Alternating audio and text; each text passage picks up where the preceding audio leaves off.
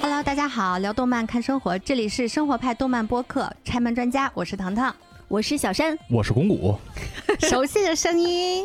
好久不见大家。公谷最近忙啥呢？工作呀，养家呀，慢慢适应新角色。但是他一直在跟我们说，哎呀，我想来录这个，我想来录那个。比如说今天这一期《海贼王》，就是。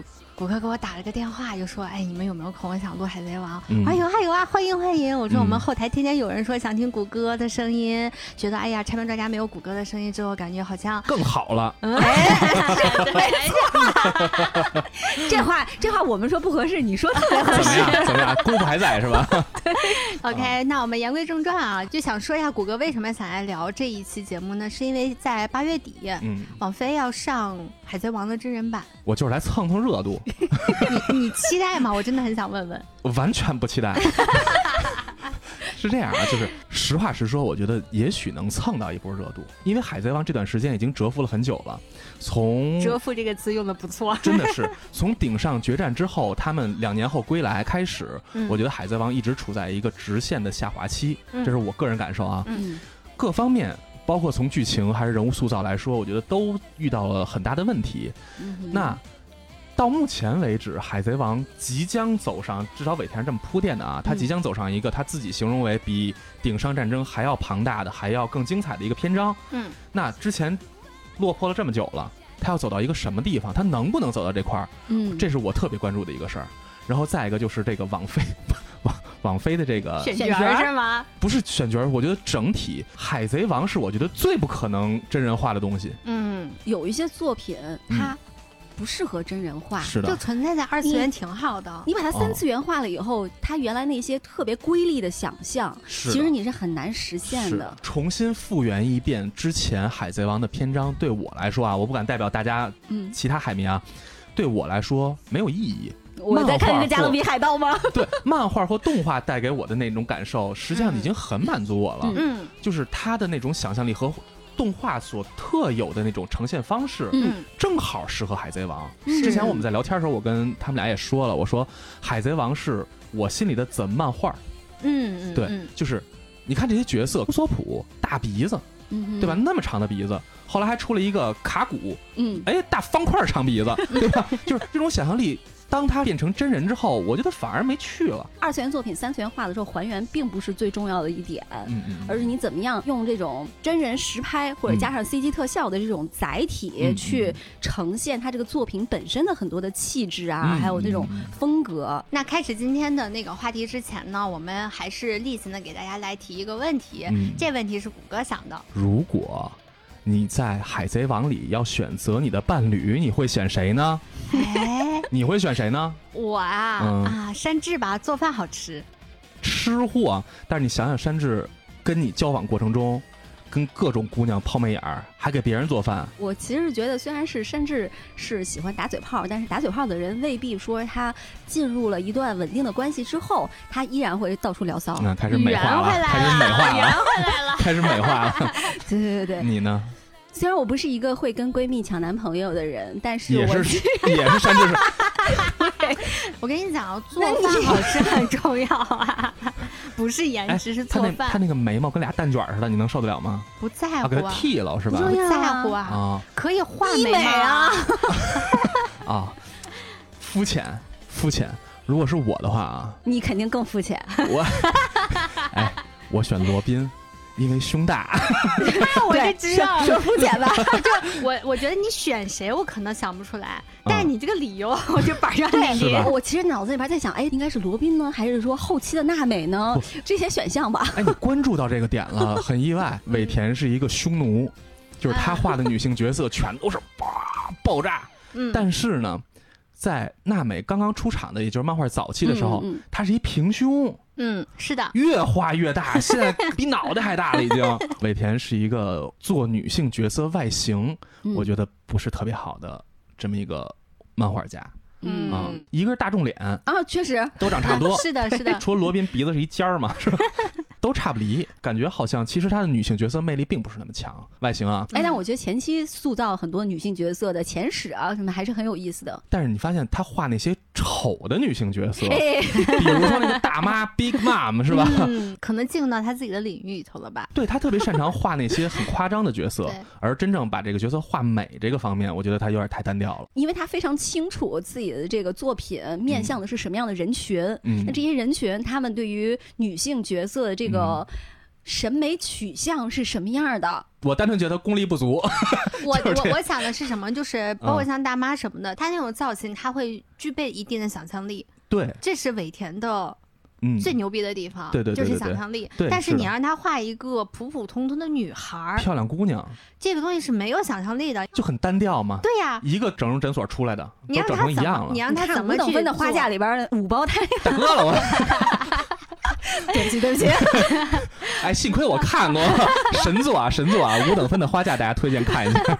但是你对比鸟山明画的女性角色，嗯嗯对吧？大家一想，琪琪、布尔玛，我喜欢比迪丽，比迪丽、蓝奇，女性角色特色十足。嗯，我觉得鸟山明这方面功力还是比尾田强，所以我觉得鸟山明比尾田更色，真的，他能把女性的特色画出来。我先跟没看过这个作品的大家先简单说一下，《海贼王》是日本漫画历史上的传奇，它的漫画销量是毫无疑问的日本第一。嗯，它的。漫画连载长度呢，其实也非常的长，当然没有那么长啊。早期吧，应该说，嗯，它开创了日本漫画的一种风格，它融合了一部分美漫的元素。嗯，我们看到美漫里猫和老鼠动不动眼睛嘣儿出来了，对吧？海贼王里也有梅利号往下降的时候，大家眼睛也跳出来了。它和美漫有一定的表达方式的相似之处，嗯，所以它有极大的夸张手法去呈现那种。非常属于二次元漫画的那种效果，嗯，我觉得在日本漫画主流圈子里吧，这样东西其实还算比较少见。在尾田出现之前，但是好像没有他这么极致啊。对啊，对，鸟山明是恶搞，但他这个是表达的一部分，对，是漫画感。确实，唐唐说的非常对。海贼王他讲的是关于在一个完全架空的世界里头，一个少年叫路飞。他的梦想呢是要成为海贼王。海贼王是什么呢？他们的目标是什么呢？是到世界一个遥远的地方，一个没人能知道的地方。是上一届的海贼王在那儿留下了足以，应该说震撼世界的财宝。他是这么说的：One Piece。One Piece。然后他从东海小渔村的一个少年，一步步的。打怪升级，结识新朋友，最后呢，走到今天为止，他发现了自己的一些宿命，他也找到了自己想要找到大秘宝 One Piece 的原因。说起来，这故事非常简单，但是他用前面的大量篇章描写了他如何结识自己的一个一个的船员，这个船员的身世、他的生活环境、他的目标、他的理想，大家为什么集结到一起，变成了一个特别标准的公路片形式。嗯。经历了各种五彩缤纷的世界，最后为了实现梦想，他们还在前进着。这是一个特别典型的少年漫画题材，而且它其实在我看来啊，它没有那么多的说教的意味，嗯，而更多的时候在用路飞的视角讲述我是一个无脑的 joy boy，我是一个享受生活、享受冒险的一个男孩，我在成为海贼王的路上，通过享受生活。而达成自己人生目标的一个过程，嗯，所以大家看这个作品的时候，会看到很多感动、欢乐和一些小小的人生哲理。我觉得这个作品推荐给所有人啊。那刚才咱说到啊，就是《海贼王》在进入终章之前，嗯，其实在我看来是一地鸡毛。比如说呢，就是现在尾田从最开始的勤奋家。嗯每周都不休刊，一直连画了多少年，一直都觉得他是劳模嘛。嗯，现在终于腕儿大了嘛，或者说人确实可能身体消耗的够呛了。他连载这么多年了，已经开始每个月固定休刊一次，再加上 Jump 没事儿就合刊，所以有的时候一个月看两话。那上一话是什么东西，我就有点忘了。这本身这就是一个对大家的一个消耗啊，再一个就是理解一下，说不定人家也跟你一样。对我理解，我理解。哎，做自媒体的，咱们都应该懂每周更新的那个压力。很有难度，确实如此啊！我是读者啊，我有权利 去高要求的。您每月休刊一次，你看听友是不是不乐意？是吧？哎，啊，还有一个就是之前大妈篇和最被大家诟病的《和之国》篇，我也看到大家有去解读《和之国》篇的啊，就是说它其实有各种各样的设想，但是观感上来说，《和之国》篇和《大妈篇》就是一个断崖式的下降过程。嗯，无论是从各方面剧情的燃度，还是想象力，还是最基础的战斗力怎么呈现，特别要说的就是角色魅力大不如前。为什么《海贼王》好看？我觉得特别重要的一点就是我对《海贼王》，尤其是路飞团队里头每个角色的感情都非常深。原因在于他用了具体的几个大篇章，嗯，展示了每个角色上船的过程。是的。但是到后来，草帽团里的每个角色的琢磨开始变得分散了。嗯哼，每个曾经熠熠生辉的角色。变得好像无足轻重了，嗯，而新的角色加入的角色又变成有点流水账式的呈现，那我该看谁呢？嗯，路飞吗？对，是路飞，他在成长，他在怎么样？但是好像又没有跳脱出曾经热血漫画的那套主角成长体系，他拼爹啊，不不不叫拼爹啊，他他有很显赫的身世背景，嗯，他有他自己的宿命，Joy Boy。那其他人呢？其他那些我喜欢的角色，我可以不喜欢路飞，对吗？我可以喜欢别的角色，那他们又在哪儿呢？新的角色是谁呢？曾经艾斯死了，引起那么大的反响，白胡子有那么大的反响，萨波呢？萨波又怎样了呢？我觉得好像也还好。嗯，最近卡普又好像又被传出出了事儿了，嗯，死了还是失踪了，不知道。哎，我觉得好像也没有特别强的共鸣，我不知道为什么。嗯，我看海贼王的动力又是什么呢？我现在会隐约觉得有一点这种感受，但是我为什么我一直在看下来？我始终期待着《海贼王》一直设下的那么多的悬念。大家在 B 站上看，一定都看了很多关于《海贼王》的那些专业的 UP 主做的解读，哈，做的巨好巨深，那些想象力让我觉得我叩拜，那些真是大神。尾田都没有想到，对，尾田你懂什么《海贼王》是吧？对。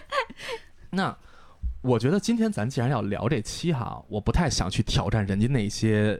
真正专业的那些 UP 主们做的东西，嗯，我更希望今天咱们聊一聊海贼和我们生活。海贼王从连载到现在应该有二十多年了，九七年开始的，对吧？嗯，所以我觉得它本身就是伴随了一代人的成长的，是。而这一代人，几代人吧，哎，比我们很多的听友岁数都大，真是，对。我会觉得它不可避免的会去影响我们很多人的。我觉得往大了说是人生的选择，往小也许会有，对，也许会有。你往小了说，就是可能有很多你自己都不知道的情况下，它的一些很多东西就慢慢渗透到了你的生活当中去。这个这个一定会有，而且会有。比如说，你跟着《海贼王》的这个连载成长，或者跟这个番剧推出的这个时间线成长的话，你会发现，哦，有一些角色真是我小时候，比如我小时候特别喜欢谁，我长大了以后我发现，哎，这感觉不一样了。包括现在，其实当我们成长之后，有的人直接舍弃《海贼王》了，嗯，他不适合我了，我觉得很好。我相信尾田也会觉得挺好。嗯，铺垫这么多哈，其实我想说的这个角色是谁？其实是乌索普。嗯。那为什么我今天想跟大家聊乌索普？我觉得最主要的原因就是他是海贼王世界里头作者曾经描绘过的，我认为最没有被赋能的一个角色。他就是一个普通人。你说的赋能是指的超能力？对，在草帽团里头有一个角色，其实和他很相像啊，就是娜美。嗯嗯，也没有任何赋能，但是乌索普给他赋能了，给了他一个天后棒。因为娜美是一个航海士嘛，他懂天气，对，所以他会拿这个棒子打雷，能给人劈了。所以你看，早期他有这个能力，结果现在娜美又获得了什么呢？获得了四皇其中的一个叫大妈的一个叫宙斯的一个武器。嗯，可以说能力是飞涨，但是乌索普到 现在为止依然没有任何的能力，所以他是最接近普通人的那个人。嗯，而且乌索普我觉得是这个团队里特别有传奇性的一个人。乌索普是海贼王世界里头路飞最早期结识的朋友之一。索隆、娜美、乌索普，嗯，应该是第三个。他出现的漫画应该是第二十三话，非常早。乌索普是生长在东海蜜糖村的一个留守儿童。你要说他真的完全没有超能力吗？好像也多少有一点，因为他爸爸叫耶稣布。这个耶稣布是谁呢？就是传说中的海贼，也就是路飞的精神导师。对，红发海贼团的狙击手，非常重要的一员。对对对，大将还是遗传了。嗯，因为他的父亲跟着。红发一块出海，所以他留下了年幼的乌索普和自己的普通人妈妈在蜜糖村生活。老婆，对，因为父亲实去实现理想，完了妈妈非常支持他，这是一个非常传统的日本观念啊，就是对日本对于日本美好女性的身份的认知。嗯，结果非常不幸，乌索普的妈妈在他年幼的时候也去世了。因病去世了，因病去世了。结果乌索普变成了村子里的一个留守儿童。他跟他妈妈长得好像啊，大长鼻子嘛。对啊，因为成为了村子里的一个孤儿，没有父母的庇护，村子里的别的小孩可能就不会特别多的跟他交流嘛。嗯，他为了在村子里头获得大家的认可也好，还是说吸引大家的注意，嗯，他每天在村子里大喊大叫去撒谎。为什么叫乌索普？他乌索对，就是乌索就是说谎。对对对对。他在村子里大喊大叫：“海贼要来了，海贼要来了！”去吓唬大家，让大家关注到我还在这儿。嗯，同时呢，因为他本身就是一个大点的小孩嘛，他又带了三个小朋友，嗯，成立了乌索普海贼团。你看他的梦想就是还是要出海，还是要当海贼。爸爸也是他的偶像。是的，然后在村子里四处折腾，抓蜥蜴，摘苹果，其实带着小朋友玩嘛，跟保姆一样。哎，你们小时候不会这样吗？就大家组个小团体，然后在村有。我就是挨家挨户的那个偷酒瓶子 拿去卖钱，真的是，就是小朋友最希望有一个大一点的小孩带着自己玩嘛。所以乌索普，我至今也觉得乌索普是那三个小孩的英雄，而事实上他也是这样的。我们当年叫红领巾小队，嚯，太正了。不行，那那我偷酒瓶子卖钱这事儿，绝对不能以红领巾小队的名义去干，那就是敌人嘛。乌索普在这村子里头有他自己的容身之处，有这么一席之地，一直在撒谎撒谎，结果真的有一个海贼团来了，就是狼来的故事说多了，没错，有一个海贼团来了之后，看上了这个村子里一个富家大小姐可雅，嗯，海贼想洗手不干了，我该怎么办？我要侵占一个有钱人的家，我鸠占鹊巢，小偷家族是吧？他要把自己的身份洗白，获得巨额的财富。嗯，然后在一个非常宁静的小海岛上过后半辈子的生活。没错，梦做得很好啊！乌索普成功的把这个事儿帮科亚解决了，因为有路飞来到了这儿。嗯，结果也因为如此，和路飞交上了好朋友。路飞很认可乌索普，因为他很勇敢。嗯，虽然自己特别弱，什么都不会，但是勇敢的打得满头是血的，也要阻拦这个人。于是走上了加入路飞海贼团的这条道路。其实，在最开始的时候，他可能都没有想到路飞会让他加入，因为那个画面是。当时他们路飞有一条大船，然后他后面跟了一条小船，他背了一个巨大的一个行囊。当时路飞因为要出海没有船，他们那个可雅的管家送给路飞一条船，说你救了我，就是梅利号。对，乌索普说我要出海了，咱们之后在海上相见就是敌人了，因为你是这个海 豚，我这个海豚。路飞说你废什么话，加入我们吧，上赶紧上船。对，实际上路飞在心里已经认同他是他船员了。我觉得这一块就已经能看出来。普通人面对一个超人团队时候的一个心态，没错，就是我根本没有想过我会能属于这个团队，因为你们太厉害了，我可能跟你们不是一路的，但是我也要追寻我的梦想。就连他的梦想其实都是挺卑微的，没错，人家一个个都是那种特别实际的，我要我要到哪儿哪儿哪儿，我要达到什么什么东西。对，他他就是当海贼王，对他就是我要成为一个海上的勇士。随着跟路飞一块成长，哈。他也经历了各种，我觉得真的是险象环生，因为他毕竟太弱了。但是他依靠自己的勇敢和自己的小聪明，就是这些小聪明其实都特别可爱，拿手指抓黑板吓唬敌人。我有八千名手下，哎，他特别会打游击战啊！对对对对对对，我觉得他可贵也可爱的地方就在这儿，他不像索隆似的，你厉害，我得比你还厉害，砍死你。对我全是绕道赢你，而且最后都成功了。所以，如今的乌索普也已经变成了一个堂堂的男子汉，真的是，就是他在凡人里头也变成了一个武艺赏金的大海贼了。嗯，乔巴才一百块钱还是二百块钱是吧？真的吗？现在还这么便宜呢？乌索普的形象是什么样的呢？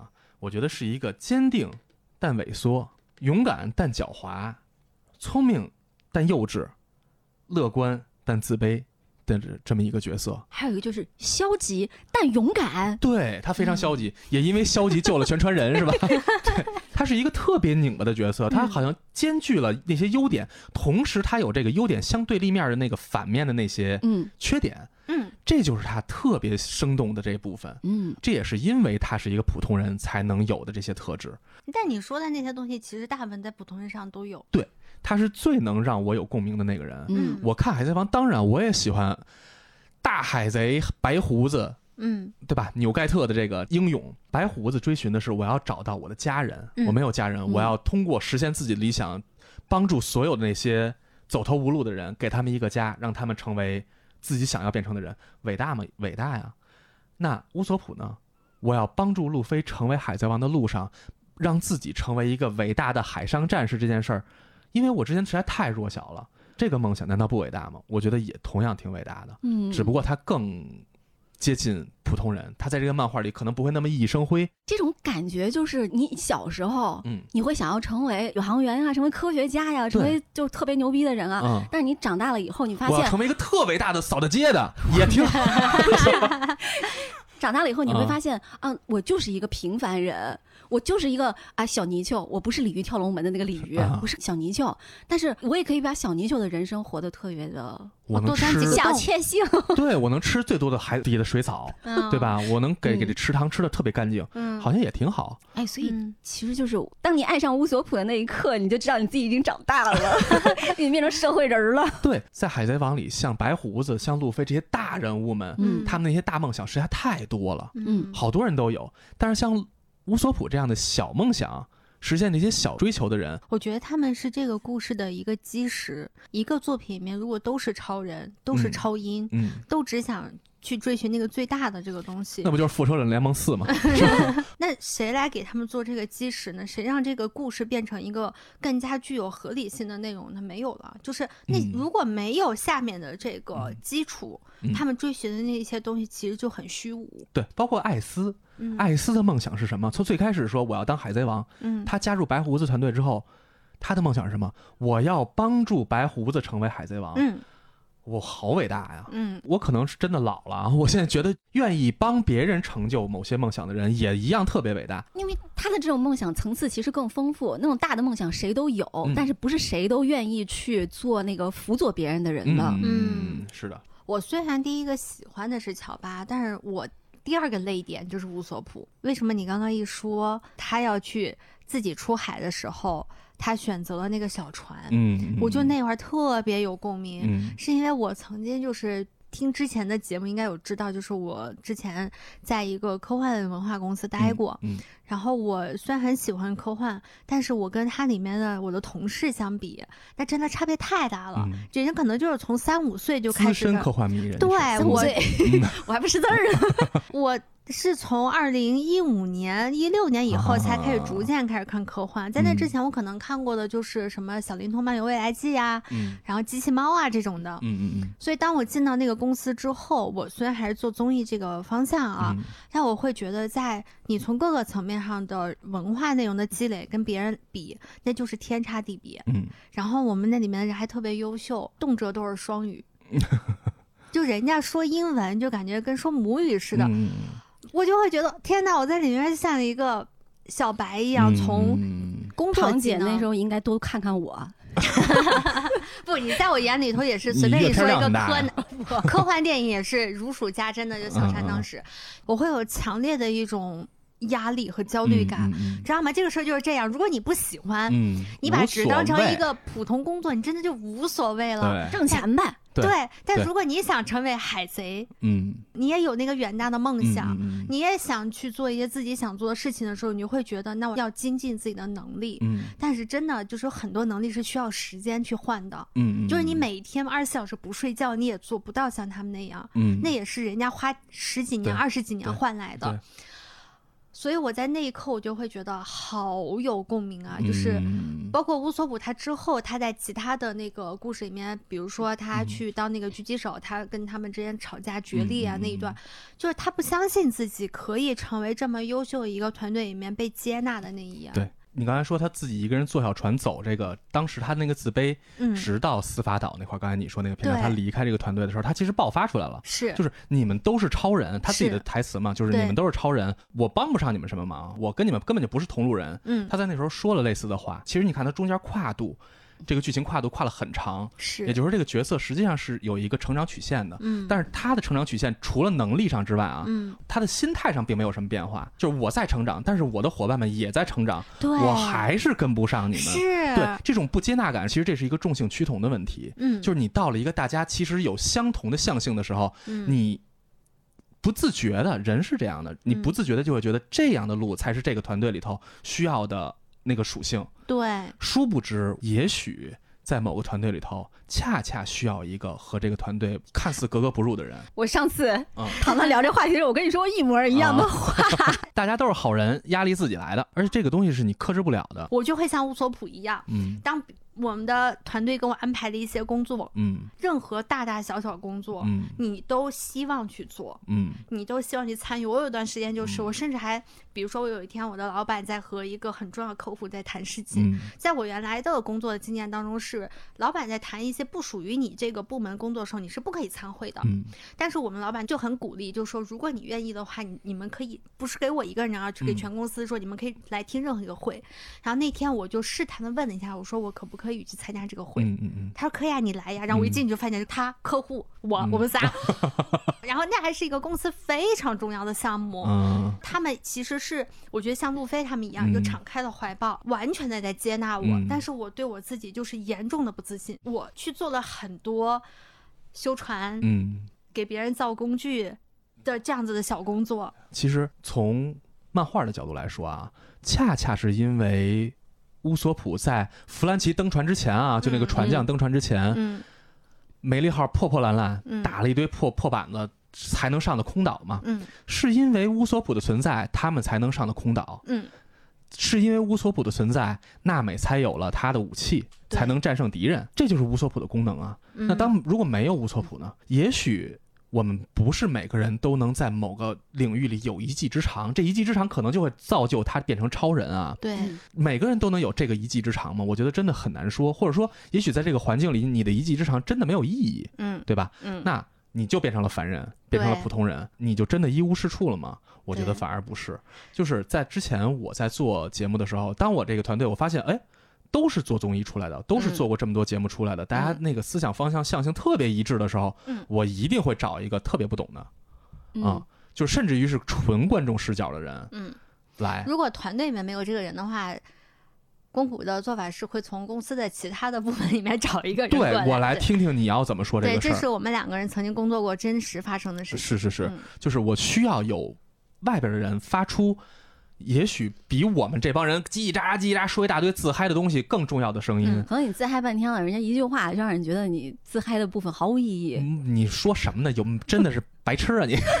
真的是会有这种情况，真的会有，但是不是所有团队都会有这样的人。有的团队可能就是我们需要的就是专业性，我们做的就是特别垂类的专业的东西。嗯，那这样的时候，可能这个人的角色他就真的失去意义了。嗯，那我觉得也不是你的问题，对对吧？就是是我和团队的象性不一致的问题。对，我现在已经没有这个心结了。是啊，是因为你离开哪了？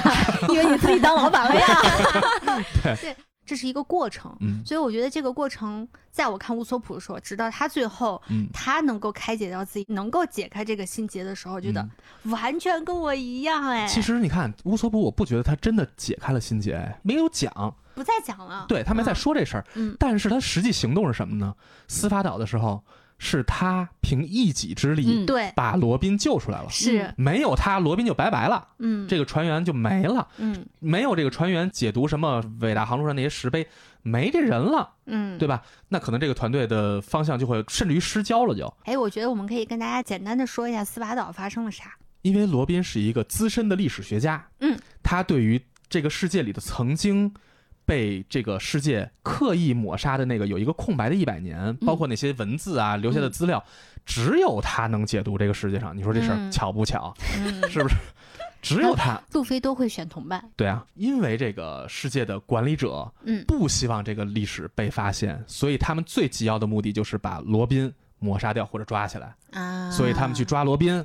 鲁菲他们呢一定是保罗宾，但是罗宾选择什么呢？罗宾之前是一个一直风雨飘摇，在外边加入各种团队，结果被各种团队背叛，因为他赏金很高，对，他值钱，所以被各种背叛。直到遇到路飞之后，发现原来这个团队对我。和我对他们都这么重要，我们都这么相信彼此，所以他选择牺牲自己。再见。嗯哼，在罗宾失去了希望，大家也即将失去希望的时候，虽然大家奋战到底啊，但是真的是太远了，在特别遥远的地方，罗宾即将被带走。对，从此再也回不来的时候，乌索普在一个巨远的高处发了一个，因为他是狙击手嘛，嗯，打出一个火鸟吧，嗯嗯，把罗宾救下来了。而且这有一个前提，就是在司法导片之前的水之都，嗯，其实乌索普是跟大家掰了的。对，他其实掰了的原因就是大家想要放弃梅里号了。嗯嗯，因为那个梅里号已经已已经受了重创了。对。大家都想放弃，就是因为大局观来放弃自己的伙伴的时候，乌索普就说：“我们我不能放弃他。”对，所以他就跟大家就掰面了，就离开了团队。这个时候，相当于说他戴着一个面具，伪装成另外一个身份，狙击王去发了那一炮。对对对对对。但是实际上，除了路飞和乔巴，大家都知道他是乌索普，因为那个面具上露一大尖鼻子，就是可以看出来大家的智商了。所以，就那个篇章，就是实际上是乌索普力挽狂澜，嗯，解救了罗宾。是，但是在之后还有一个篇章，是在一个玩具岛，有一个敌人的一个船员，她是一个小女孩，嗯，她的能力是什么呢？是把所有人能变成玩具，让她丧失所有记忆。嗯嗯。今天糖糖在这儿，嗯，糖糖变成玩具了。从变成玩具的一瞬间开始，我就不知道糖糖是谁了。这个人记忆在其他人眼里也都消失了。当小姑娘要把主角团队的其他一些重要角色吧，也要变成玩具，彻底让这个世界完全失控的时候，又是乌索普发了一个鬼脸的弹弓，把这个小女孩嗯给吓得吐了白沫。这个能力呢，只要这女孩一失去意识，就会解开了，彻底解开。嗯，所以一瞬间，所有变成玩具的人和没有变成玩具那些记忆全都回来了。于是，这个岛上多弗拉明戈就是这个背后的大阴谋家嘛，他的所有计划全部被打碎了。所以他实际上是拯救了整个这个国家和路飞团。嗯，他干了一件更伟大的事儿。所以在这之后，乌索普被这个岛上立了一个。是铜像还是什么像？石像好像是。对对对，被奉为神乌索普。嗯，他真的变成了一个巨伟大的人，他的传说在这儿世世代代流传下去了。是。所以你看，就是一个看似凡人、普通的一个没有任何超人能力的人，嗯，反而在之后两至少两次吧，其实还有别的啊，至少两次的时候，凭一己之力力挽狂澜，力挽大厦将倾于既倒。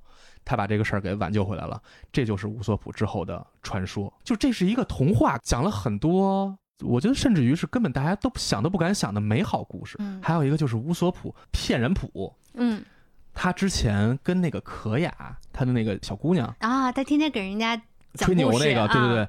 他当时跟那可雅说的好多谎，其实，在后边的都应验了，全应验了。嗯，比如说啊，就是他之前说过，说见过一个拉的屎比海岛还大的大金鱼，就那个金鱼，实际上在他从小花园离开的时候，嗯，就遇到了那个吞岛金鱼，他果然出现了。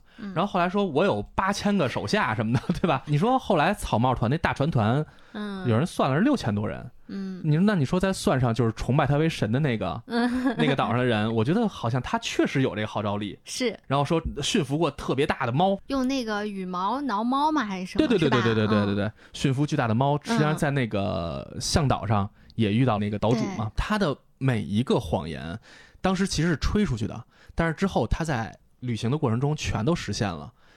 这个我觉得就是童话。他把这个角色之前曾经随口说出来的东西，在后边一个一个实现。他不再是乌索普了，他没撒谎，嗯，他全都做到了。是，我觉得特好。就这种东西是《海贼王》这个故事里头特别童真的那一部分，尤其是乌索普这个角色，他说的这些谎啊，就是他是说的完全没有目的性和计划性，对吧？我只是在哄一个女孩高兴，嗯，我在哄一个我喜欢的姑娘高兴，嗯，我吹的牛，我给她画的饼。之后原来给他提供了情绪价值，全实现了，是吧？故事里讲到他撒的谎并不多，对，但是为数不多那几个谎全实现了，嗯，这就是尾田在对乌索普施展他的温柔嘛。就是我让你之后回去变成诚实部，嗯，这个东西我觉得是尾田的童真，或者说他对于角色的感情在施展作用。嗯，因为本身乌索普就是一个很童真、很幼稚的一个曾经啊，嗯，那么一个小孩嘛。想象中他这个故事结束之后，他回到自己的蜜糖村，回到柯雅旁边跟你说：“哎，那个金鱼是什么样的？那个猫是什么样的？我甚至能带你见它。”这所有这些东西，我觉得真的是一个特别完美的闭环。普通人哄别人的一些话，他到底能不能实现，其实没有那么重要。对，可能对方也觉得你扯呢。嗯。但是在现在，你跟我说这些话，其实我知道你在安慰我，是善意的谎言啊。对，我在为了哄你开心，因为你心情不好，我在哄你高兴。嗯。这个这种谎言，我觉得本身它没有所谓的对和错，这个这真的就是在逗你，甚至于是救你。就比如他开了个头，这个事件后面如何发展，那个结局其实一点都不重要。对，就是在你在看他。扯淡的过程中，你会觉得啊，心里好治愈啊。对对对对对对，反正我给的定义啊，就是《海贼王》里的童话部分是由乌索普实现的。嗯，我在我小的时候啊，曾经有很长一段时间，我觉得我自己可牛逼了。我觉得我未来一定会是个那样的人，嗯，我会是个能够左右这个世界的人。所以中二期其实是一个特别燃和热血的时期，快乐很快，因为无知而快乐。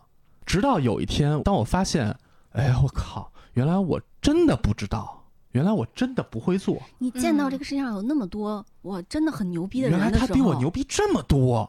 原来人家上北大清华，这是有道理的。他没上北大清华也比我牛逼这么多 这时候，我才会突然感觉到，原来我不过就是个小角色。嗯，我原来就是一平凡人。嗯，当时很小一段时间吧，我曾经有过失落，接受我自己原来这么平凡、这么普通，甚至于这么弱鸡。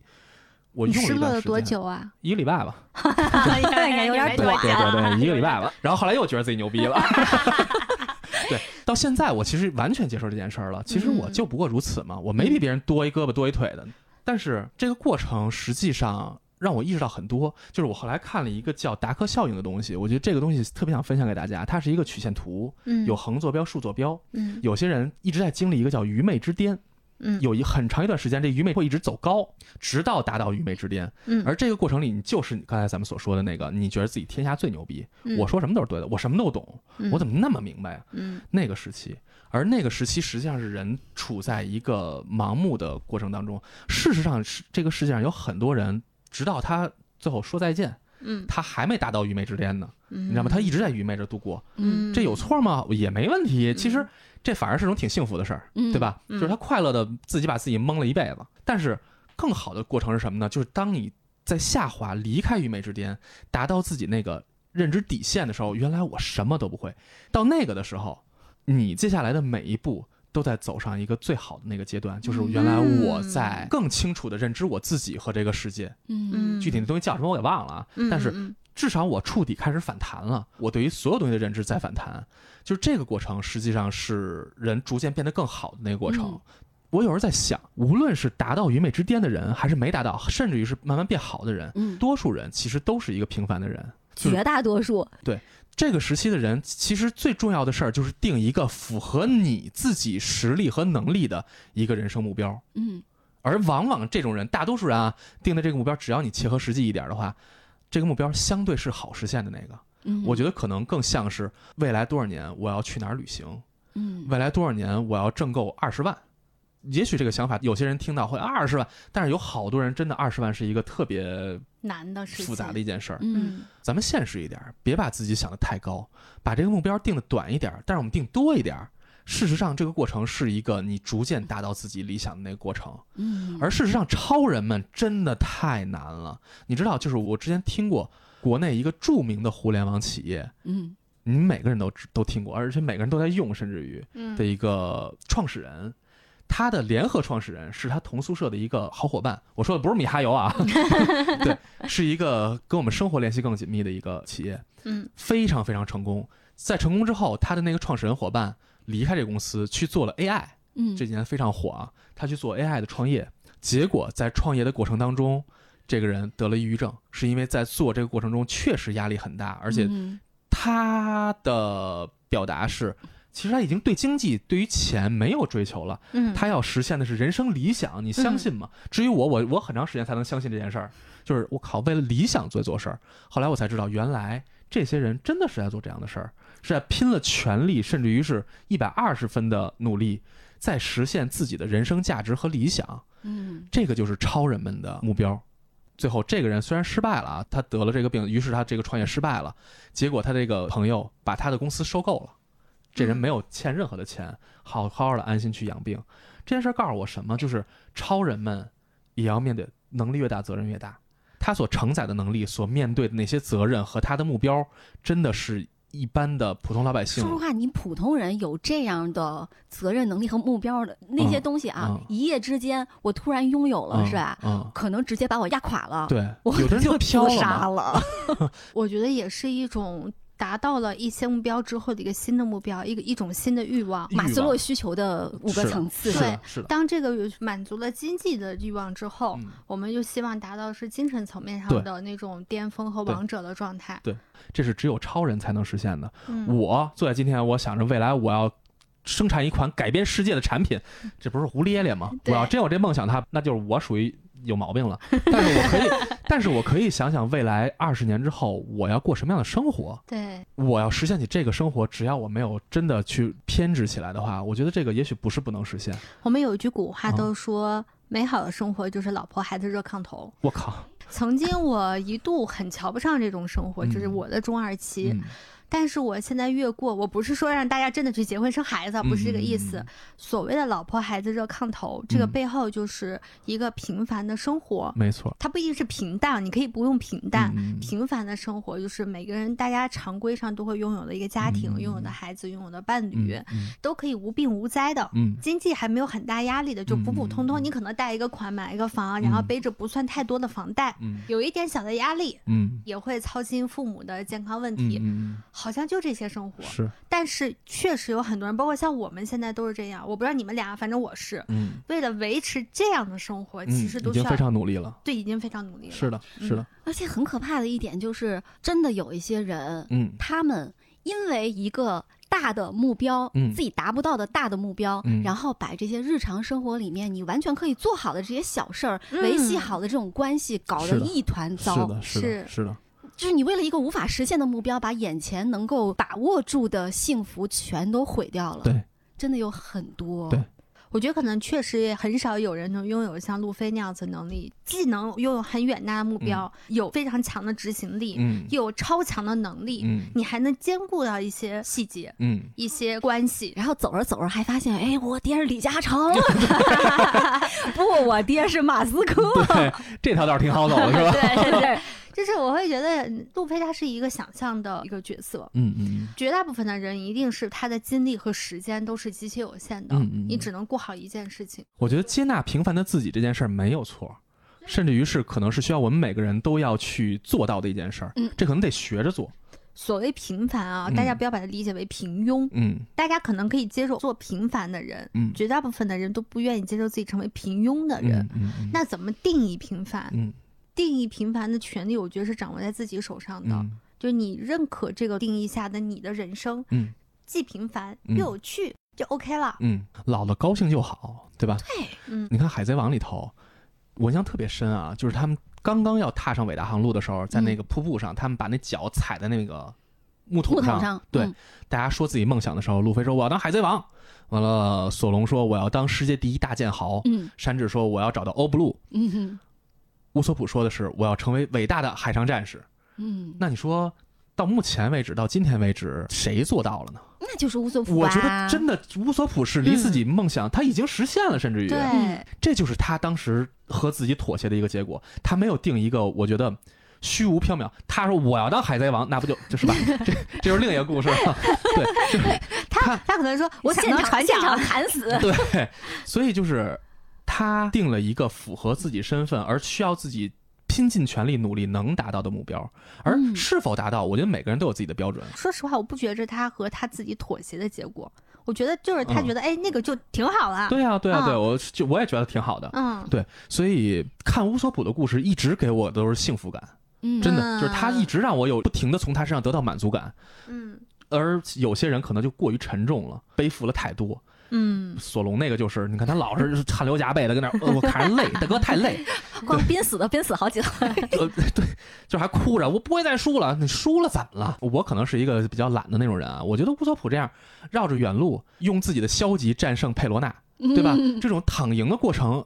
也不是躺赢了，但就是有躺赢的这种过程里头，他过的是最脚踏实地的生活，他给我的共鸣更强吧。他是最容易收获幸福感的人。而且我始终觉得乌索普其实早就已经成了。乌索普的故事埋了一条他和巨人族的线。嗯，在小花园的时候，他遇到了东丽和布洛基，是叫什么？那个轻轨和赤轨，乌索普社交之王嘛，就是跟人家聊得特别好。完了，他特别向往，因为这两个人就是以战为生嘛，就是他特别向往巨人族的战斗欲望和他们的这个状态吧。羡慕自己没有的。对呀，他希望从人家汲取点什么。然后之后在司法岛又遇到了那个看门的那俩大哥，嗯，结果最后他成为神乌索普的时候，是路飞团的那个某个船长也是一巨人，举着他把他弄得跟耶稣似的，举在那块儿，在圣光照耀下，他一脸血跟那儿待着。尾田一直在铺垫乌索普和巨人族的这个羁绊，就是其实他自己知道了自己在巨人族心中的价值。嗯，没错。最主要的就是海贼王之后的部分，嗯，就是路飞他们的下一个目的地就是巨人族的国度啊。这就是你那天跟我讲的，他马上就要实现他最终的那个梦想了。我觉得是他最理想去到的地方，一直想去的地儿，就是山治的欧布鲁啊。在下一部分里头，我觉得乌索普。还是那句话，我可能比较躺派啊。如果乌索普在那块实现了自己所有的理想，也见到了伟大的海上战士，他觉得印证了自己我已经成为了的时候，如果乌索普选择在那块下船，嗯，甚至于就留在那儿也好，怎么着吧，嗯，他选择不再继续自己的冒险，因为我的目标达成了，嗯，我觉得也挺好的。真的，我喜欢这个，是吧？我也喜欢这个，就是我觉得。是，我知道你的目标很远大，我也愿意成就你。但是我的目标达成了，嗯，之后我该不知道往哪儿走了的时候，嗯，我可以选择激流勇退，甚至于我停留在此，过自己非常完满的人生，嗯，我觉得挺好的，嗯，尤其是对凡人而说。换成另外一个符合海贼王的问题，就是你是不是想成为一个超人？是的，你想吗？我没想过，因为前面那个对我来说就好难哦。我我觉得应该我不想，因为我的人生当中至今为止，我连那一丝的念头都没有。我觉得是因为我对我自己的能力就有一个清晰的认知，就是我做不到。嗯嗯，就是当我看到那些你无论是过往的领袖们，嗯，还是商业上的这些奇才们，嗯。还是你所羡慕的那些影视剧里的人，嗯，你发现你既没人家坚定的心智，嗯，你又没有那么牛逼的能力，嗯，你还没有一个。牛逼的爸爸，对对对对对，是的，是的。对，然后你发现，包括机遇可能也未必能都没有。对你就像我们那个时代的八零后们，人家是分配工作，嗯，八零后还分配工作呢，前头前头，那你得那你得往七零年倒。对，然后再比如说房地产，现在明显已经进入到另外一个时代了，对吧？通过房子来增收你的固定资产，基本上已经行不通了。嗯嗯，我们能看到的上升阶梯越来越少了。对，就这种情况下的话，你就会觉得就不去做这个奢望了。这两天上映的一个电影，就是黄渤主演的。学霸，它里面其实就讲的幼升小这个故事，具体内容不给大家复述了。看过这个电影，我觉得很好看。发朋友圈的时候，我就写了一段话，就是我觉得人们不是不能接受平凡，嗯，而是不能接受曾经过往这几十年我们看到过的这种上升的渠道，嗯，被关闭，嗯，你的人生的一扇大门，嗯，一个希望，嗯，被断掉了，嗯大家是不能接受这个，嗯，对于我来讲的话，可能。还好，就是因为我没有做这个梦，嗯，我清楚的知道阶级跃升这件事情对我来讲，真的就是一个你想想就好，聊聊天就好的事情了。所以，我我对我来讲，就超人，嗯，算了吧。你呢？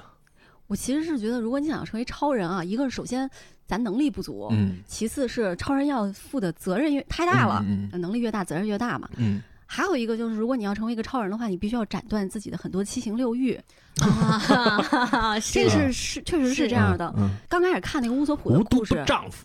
呃，我岁数大一点的话，去想乌索普这个故事，它特别像一个创业公司初期，两三个、三四个人，这个时候呢，是一相当于精神领袖的一个 leader。带着几个符合目前公司发展规模的，你就是你的能力，能够 hold 得住现在这个规模，咱们就可以一块儿干。嗯，但是公司慢慢发展、发展、发展、发展的呢，这个时候你的能力跟不上公司的发展了，你也跟不上你的团队其他人的进步的速度了。嗯，这个时候怎么办？你说你退出还是怎么样的？其实你刚才讲的那个是一个特别理想的状态，就是他的联合创始人最后等于说是被他的一块创业的人给捞了一把。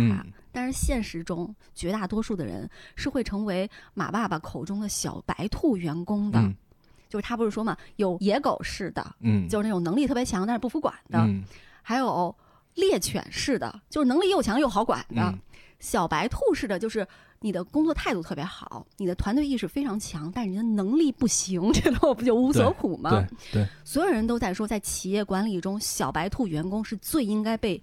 舍弃掉的，因为他对这个公司来说是有百害而无一利的。嗯，你从一个冷酷的角度，你你把自己抽离出去，你觉得是对的。嗯，就包括其实我自己也干过这种非常的不好的一一件事情啊，就是曾经我在一个公司的时候，因为当时公司面临一些问题，我的上司问我说：“嗯，咱部门要裁员，谁谁谁，你觉得？”裁谁比较好？嗯，裁我吧。我真没这么说啊。其实他就算裁我，我也 OK。嗯，我就是这么一个人，你裁我也可以啊。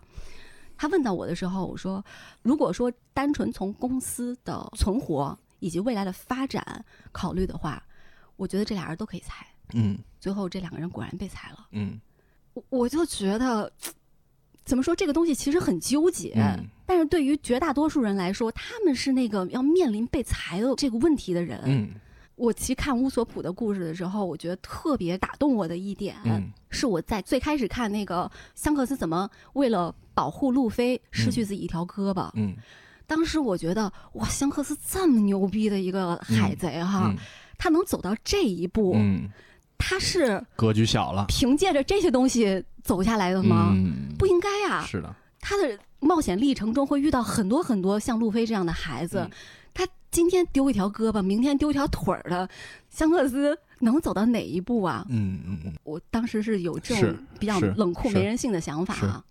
但是看到乌索普为了梅利号而跟自己的好伙伴决裂的时候，我操！我觉得这他妈真的是。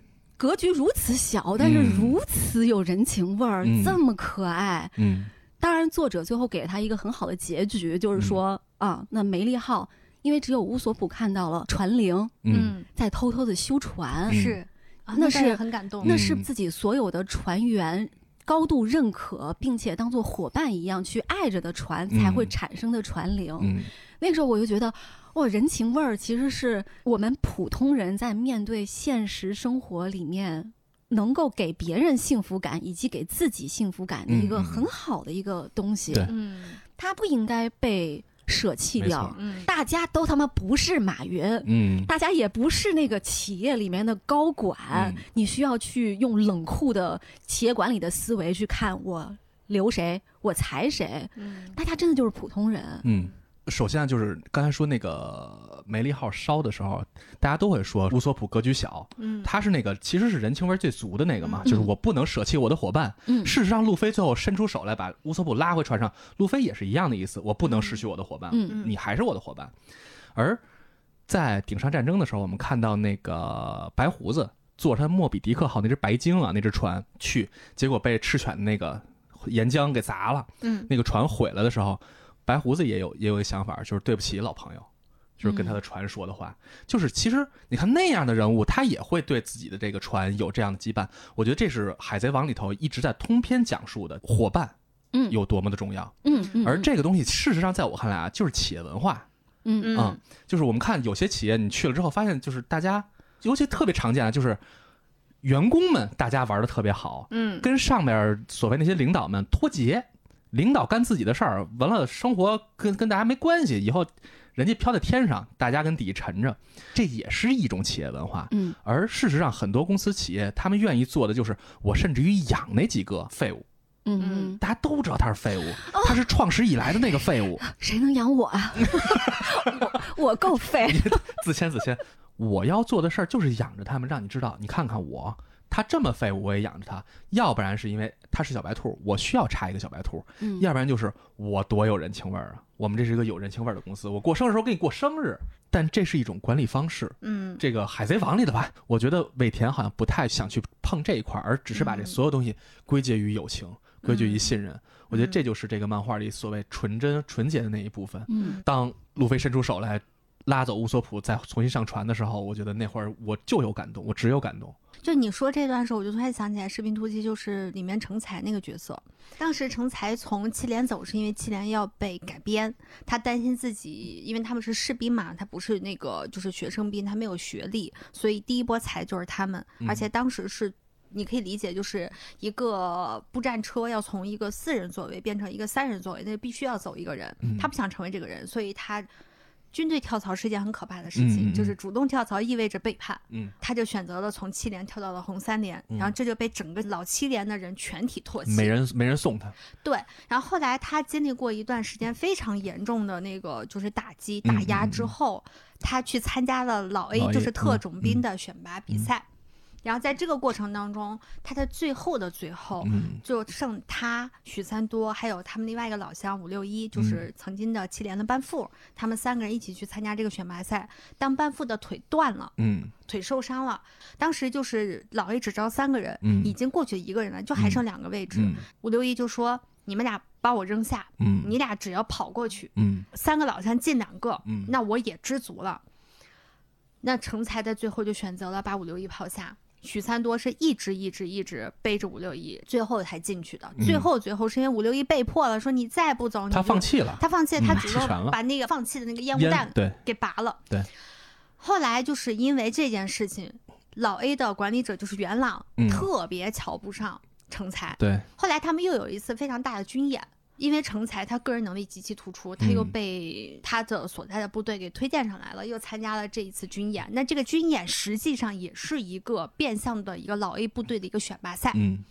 然后当初他们就在讨论这个成才，你是不是还要放弃许三多？成才就说：“我绝不放弃。”然后这个时候，曾经厌恶他放弃的。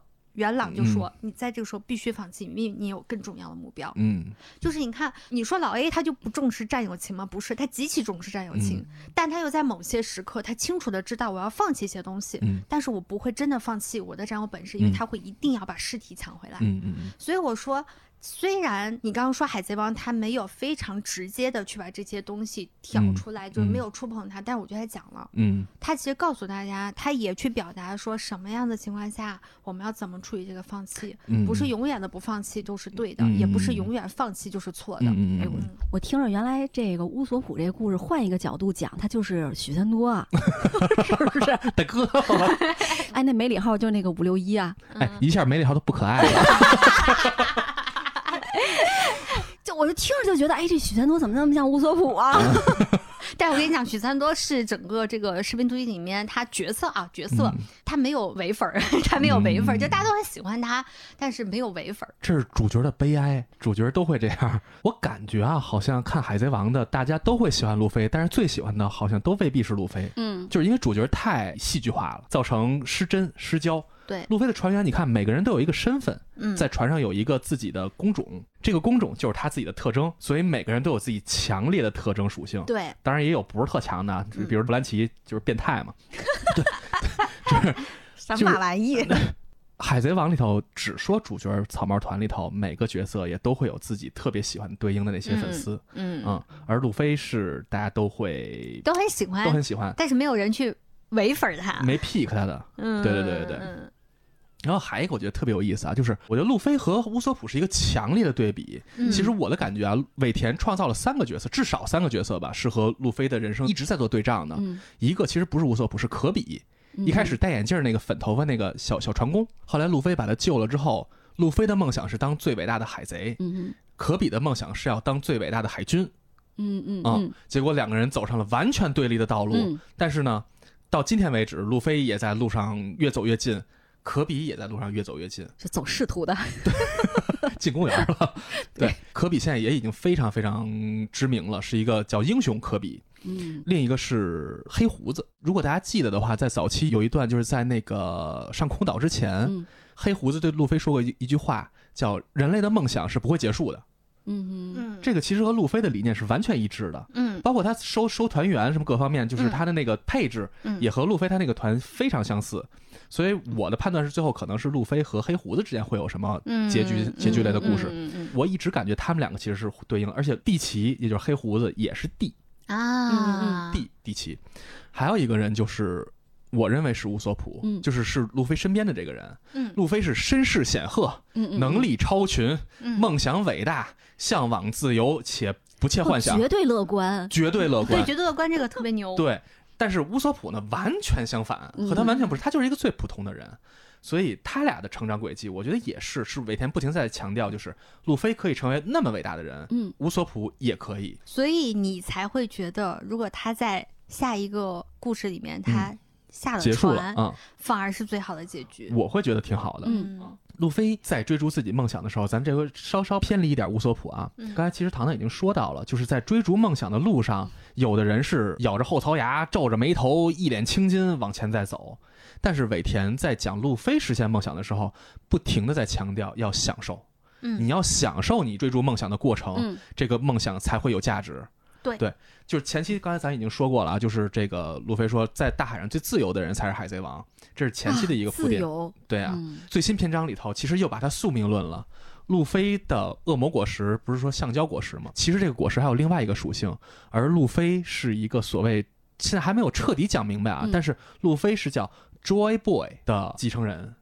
Joy Boy 是什么意思？Joy 不就是感兴趣、有意思、开心、开心男孩儿？嗯，所以路飞整个的属性，包括他。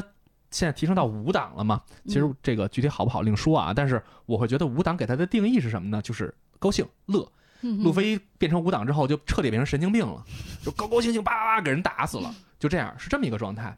所以他不停的再去强调，就是你在追逐梦想的时候是要享受生活、享受快乐的。嗯。这个我觉得也是尾田所表达出来的，就是这个《海贼王》这个作品的主旨。哎，你说到这个，我就突然在想啊，呃，比如说我我们普通人，嗯，我们去制定一些未来的目标的时候，假如说有人说我想挣一百万，嗯，或者什么什么的，嗯，就你定你的目标是因为世俗的那种价值观对你的绑架，还是说你真的实现这个目标，我会觉得特别开心？是为自己定的，还是为眼光定的？对对对，是吧？对对对，有道理，有道理，确实是成功是给自己成功的，不是给任何人成功的。这就是我前面说的，定义平凡、定义成功的这个定义权是在自己手上。如果你非要定义，就是人生必须得有那三大件儿才叫成功。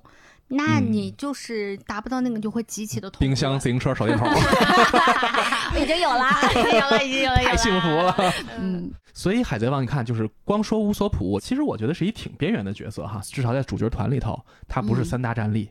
他也不是那个背后背负故事最多的人，嗯，他就是一个轻描淡写、信手拈来的一个角色。反而这样一个角色，在这个故事里头给了我非常多的感动。我不知道你们俩啊，而且是持续的那种感动。对对对，就是看到现在乌索普的样子，你再想想风车村的时候穿一背带裤那傻小子，嗯，你觉得哇操，成长好多呀，对吧？甚至于我觉得可能成长的这个改变的跨度，可能乌索普是他们这个团队里最大的那个。啊，不知道后边乌索普会什么样，但是。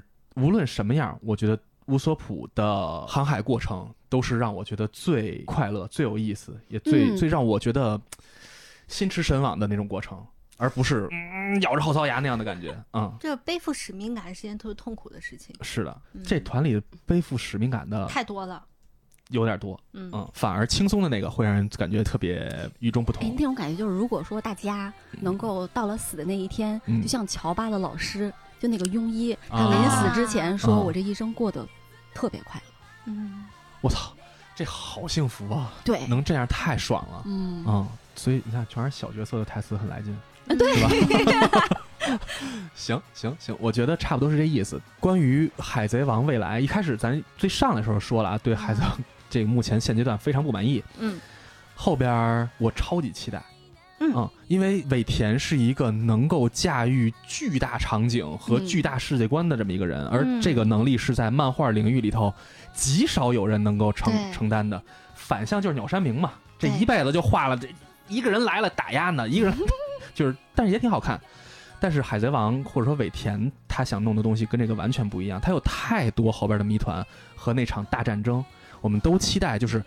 最后，草帽大船团会会不会都来？他之前接触的那些所有各个岛屿的那些国王吧、王公主吧，这个那个的。国王吧，国王吧是什么东西？就是国王吧，啊，就是他们会不会来？这场战争规模有多大？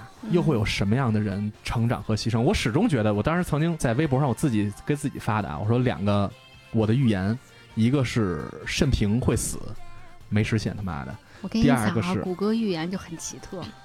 我特别认真预言的都不准，随口一说都准了。你知道吗？前两天我还刚发现高达之前那一期，我说是剧场版真的来了。我说哎，奶出来了。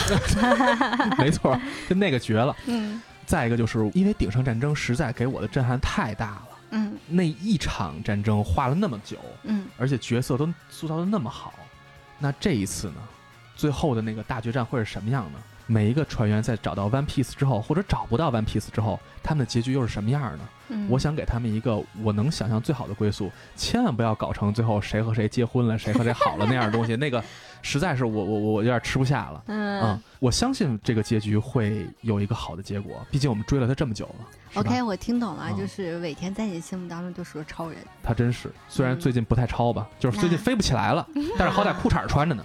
对，所以你看啊，想当超人真的就是能力越大，责任越大。尾田加油！我觉得关于海贼王，咱这回聊的其实是一个特别小的角度，而想聊海贼王，我特别不愿意跟人家那些大 UP 一样做那种深度解读，叭叭叭叭那那个我也做不过人家。但是如果之后还有我们觉得挺好的这个角度的话。指不定什么时候咱再继续聊海贼是一个聊不完的东西。完了，新坑到了。没没没没没，我只是说可能自己给自己挖坑，没见过。可能我跟你讲，就是我们列的那个坑的那个表，我现在已经把它隐藏起来了。我把土都盖上了。我想盖起来太可怕了。你把自己的土先没没别盖就行了。我就是把我自己盖上，上插朵花呢。好的，感谢谷歌今天来参加拆班专家录制，希望以后多多来。好，有时间就来。那最后再跟大家再说一下我们的本期互动问题，就是如果海贼王当中你要选一个人结婚，交往吧，交往吧，交往，结婚太吓人了，伴侣，伴侣就行了，这是结婚，伴侣就谈个恋爱，你会选择谁呢？正好这周也是有七夕节嘛，嗯嗯，我们就合上节日的这个点了，嗯嗯，OK，那期待大家在节目下方的评论区的回复，以及我们在听友群的互动。能给出我们的回答，那下期节目再见喽，拜拜，拜拜，拜拜。